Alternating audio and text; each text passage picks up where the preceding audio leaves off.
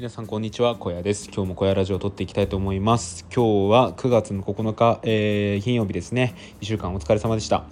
今週も僕はめちゃくちゃ充実していましたね。すごい楽しい1週間を過ごすことができました。来週もねそんな感じで仕事をしていきたいなと思っております。はい。でね、えー、雑談なんですけどえっ、ー、とね僕ベッドを買ったんですよ。ベッド買ってあの今回はねちょっとセミダブルベッドにしようと思ってセミダブルベッドを買ってですねもうさっき1時間半ぐらいかけてもう汗かきながら 頑張って組み立てましたこれ。絶対一人で組み立てるの向いてないですねこれ。うん。でね組み立てていやこれは大変だろうと思いながら立てたんですけど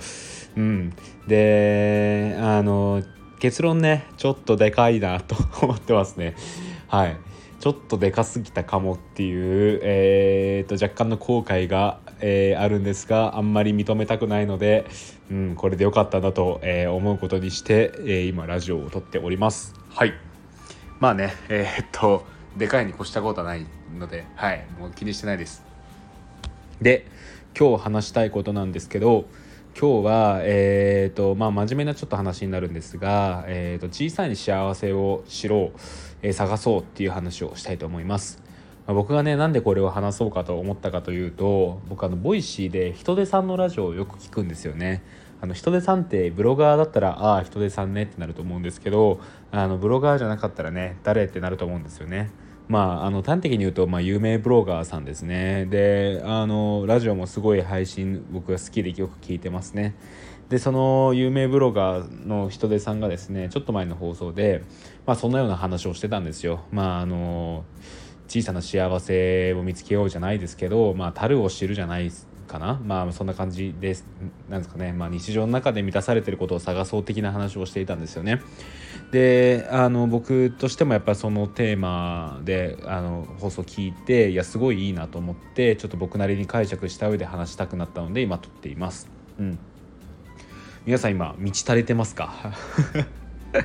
僕はね全然ですね。はい、まあ、全然と言ってはあれなんですけどうーんやっぱり、えーと、もっとブログで結果を出したいですし、えー、ツイッターももっとフォロワー増やしてなんかもっとね、えー、発信力を高めていきたいなっていうのもありますしうんまあゆくゆくは本を出したいしっていうことでねもうなんか欲望がね 欲望がすごいんですよ僕は。はい。でねまあなんかそんな感じでまあいわゆる人間らしいっちゃ人間らしいのかなとも思うんですけどそんな感じなんですよね。でまあそういう中でこうどうしてもねやっぱりなんですかねこうまだ足りないなっていう考えに至りやすいんですよね。これはもう僕も僕はもうそうですし多分他の人もそうだと思うんですよね。特にやっぱり自分よりもちょっと上の人とか見ちゃうとあああの人はこうなってるねなんで自分はこうなんだとか思っちゃったりするわけですよ。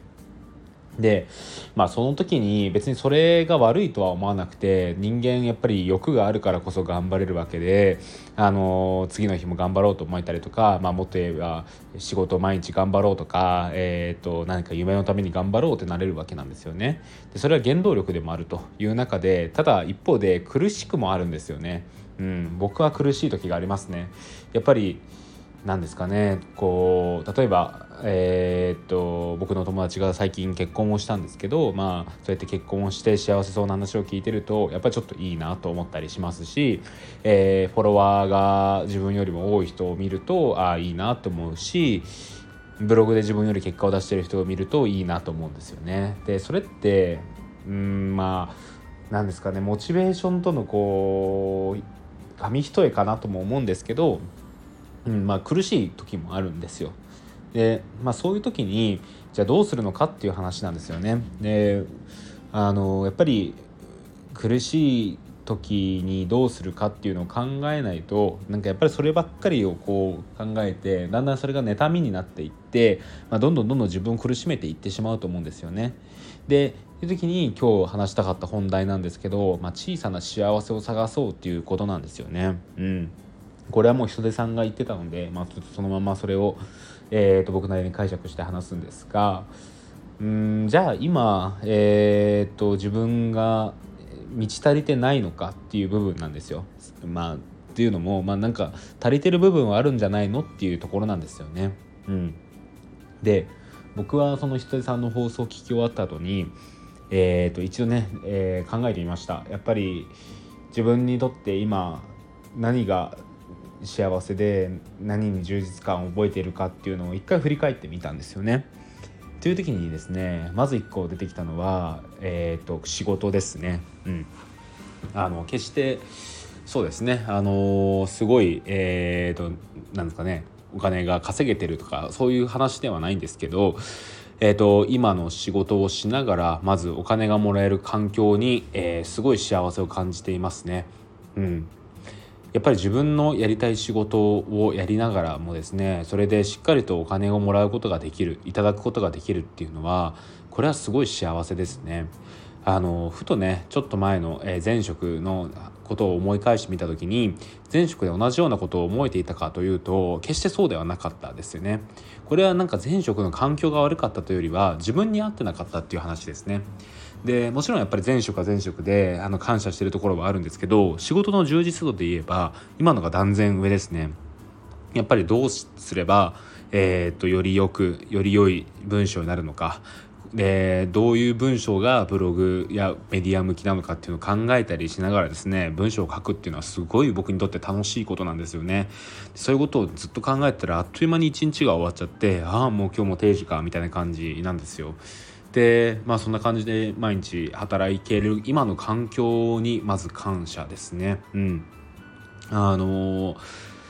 何が、えー、人にの幸せかっていうのはそれぞれだし、えーと、会社に属さずに働くことに楽しさを感じる人もいる充実感を感じる人もいれば、えーと、仕事に充実感を感じる人会社にで会社の仕事に充実感を感じる人もいると思うんですけど僕は今あの今の会社で働けてで仕事ができる環境にすごい感謝してるし幸せを感じていますね。うん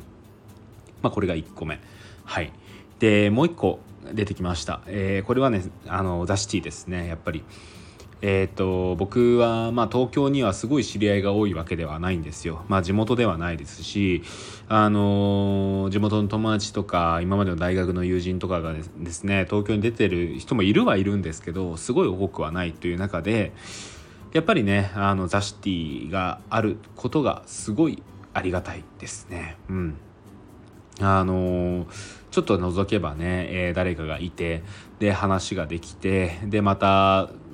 なんかなんですかねフラット あのまた仕事に戻ったりとかあとは夜またそうやってコミュニティに参加していろんな話ができたりっていうことに僕はすごい幸せを感じます。良かったなと思いますね。うん。でそこでコミュニティの運営者としてえー、っと何ですかねあのいろいろ動きができていることに関して幸せを感じています。うん。これも一個の幸せだなと思いますね。であとは何だろうなえっ、ー、とまあザ・シティがあって仕事があってうん家族ですかね。えっ、とまあ両親は離れて暮らしているんですけどそれでもねやっぱり定期的に連絡を取ったりはしています。でやっぱりその両親が元気にいてくれることで自分のことを心配してくれること転職後の自分の働きぶりがどうなのかっていうのをすごい心配してくれて、えーと、まあねあの連絡をしてくるんですけど、まあ、それに関しても僕はまああのー、ちょっと過保護かなとも思いますけど、まあ、ありがたいなと思いますね。そうやって自分のことを心配してくれる人がいるんだっていうのはこれはなんかすごい嬉しいですね。でこれはなんかあのザ・シティでも同じことを思ってあの僕がね、えー、9月1日出社した後出社した日かにまあ7時が定時なんですけど7時過ぎても全然ザ・シティに顔を出さないもんですからなんか結構ちょっと心配してくれる人がいたんですよね。っていうのが なんか僕はすごい嬉しかったですね。うん。でやっぱりこういうところに幸せを感じるんですよね。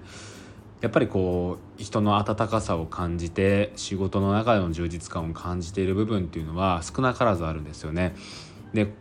あのー、まあこれに満ち足りてじゃあもうこれでもう何もいらないですよってならないわけなんですけどただやっぱりふと、えー、なんですかねこう羨ましいが妬ましいになりそうな時にこうやって幸せな部分っていうのを、えー、思い返してみるっていうのはすごい大事なことなんじゃないかなと人手さんの放送を聞いていて思いました。で僕はそれができている方ではなかったんですけど、まあ、改めてねそういう放送を聞くことによってふと我に返って我に返るっていうかふとなんかその振り返ることができて、うん、自分の幸せっていうのを今一度確認することができましたね。はい。あのー、この辺の幸せの感じ方っていうのは人それぞれだと思います。で、まあ、幸せもありつつ、えー、僕だってやっぱり本を出したいって思いますし何かそういう自分に自分の追いかけたい夢っていうのはあるんですけどうん。まあバランスですよねこの辺は、うん、それが難しくもあってでバランス取れないからこそいろいろ悩んだりとかもするんですけどまあね、えー、こういう部分こういうことをねちょっと思って生活するっていうのもまあ一個生きやすくなる術なんじゃないのかなと思って今日の放送を撮りました。はい。そうですね。今10時前なんですけど夜の10時前なんですけど今から食器を洗って、えー、筋トレをしてシャワーを浴びてえー、っとちょっとあーでもどうしようかな。お酒飲みたいけどうんお酒飲みながらちょっとね映画見たいんですけどどうしよっかななんてことを思いながら、えー、今日の小屋ラジオを終わりたいと思います。ここまでの相手はザシティ運営者の小屋でした。それではまた明日。バイバーイ。